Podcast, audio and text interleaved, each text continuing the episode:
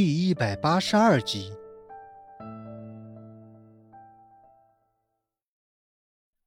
现在，外头的雨还没有停的意思。滴答滴答，敲在屋檐的砖瓦上，叮咚作响。蔡贺都这般说了，顾寒生也只能作罢，没有再说什么。现在淋着雨回去，指不定明儿个就得倒在床上。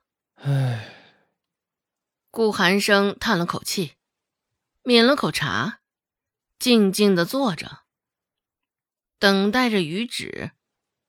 只是这场雨能不能停？说真的，顾寒生自己心里也没有底儿。看着始作俑者的那小麻烦一眼，顾寒生又在心里叹了口气。等了半晌，这场雨都没有消停的意思。最后也是无奈，顾寒生只得送周芷回去。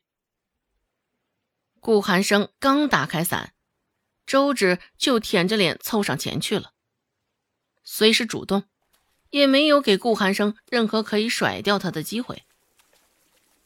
顾寒生人高大挺拔，两个人并排走的时候，周芷还不及他的肩膀位置。听着雨打在伞上的声音，又看了一眼站在身旁的男人，周芷只觉得微妙极了。而看到两人同撑一把伞，路过的人亦是觉得不可思议极了。哎，这小伙子长得真是数一数二的周正啊！也不知道是谁家的小孩儿，这么有福气啊！哎，你个老东西，连顾寒生都不认识，真是眼睛都白长了。哎。不过，话说回来，这顾寒生站在一起的小丫头，哎，是不是就是之前卖臭干子的那个？瞧这脸有几分的相似。这小丫头也是个不要脸不要皮的，大庭广众之下竟然说出这种话来。这若是我孙女儿。可别想进我家门了！哎，你个老婆子，瞎嚷嚷什么呢？顾寒生还在呢，可别让他听见了。吵吵嚷嚷的，看到顾寒生与周芷并排走，街道上的人都忍不住指指点点。周芷也不生气，毕竟藏的是一颗现代人的心思。对于他们所讨论这点名声，周芷也没有什么好在意的。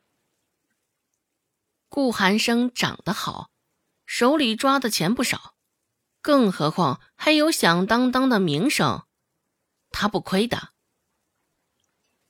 一路走到立山村，也没有见着雨势收小，看这样子，至少得下到傍晚。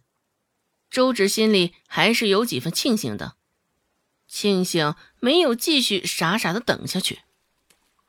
下了雨，路上的人也不多，收到的议论声也不多。与顾寒生走到门口，隐隐的就能够听到其中孟婆子的声音。周芷没有立马抬脚进门，而是转过身，对着顾寒生说道：“既然你都帮我到这份上了。”还是帮我帮到底吧，也不会耽误你太久的。周芷现在是赖上顾寒生了，这点顾寒生自己也瞧出来了。不过这回，顾寒生也没有拒绝他，没有说话，依旧支着伞柄。想到上回来周家时的不愉快，顾寒生的脸上也出现了一丝阴霾。周芷也明白，顾寒生这意思就是同意了。哎，今儿个这么大的雨，估计侄丫头的生意也该凉了。也不晓得那些江湖兰能不能保住啊！呸！这个死丫头敢！下雨天就得挨着她生意了不成？我看她是想偷懒。死丫头，若是不给我带几个子儿回来，看我不扒她一层皮！周芷刚开门时，就听到一阵来自孟婆子的叫嚣。刺耳难听极了。孟婆子的眼神向前凸起，一副要将周芷立刻生吞活剥了的模样。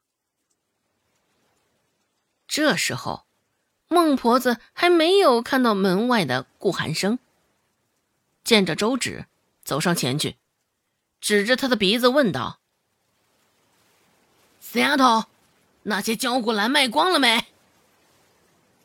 也没有给他开口的机会，孟婆子直接自个儿动手，拎起了他的竹筐，一看，里面的焦骨兰还满满当当的，丝毫没少。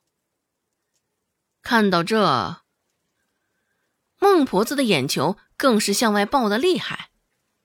想也不想，孟婆子提起嗓子就对着周芷一顿臭骂。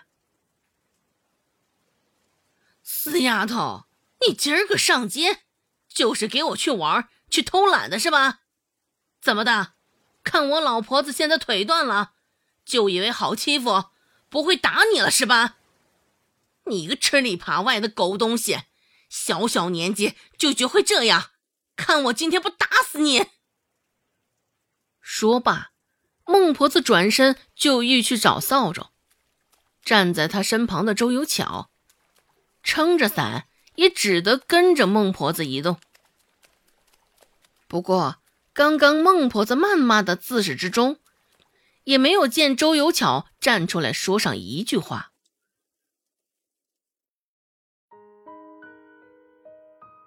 本集播讲完毕，感谢您的收听。感兴趣，别忘了加个关注，我在下集等你哦。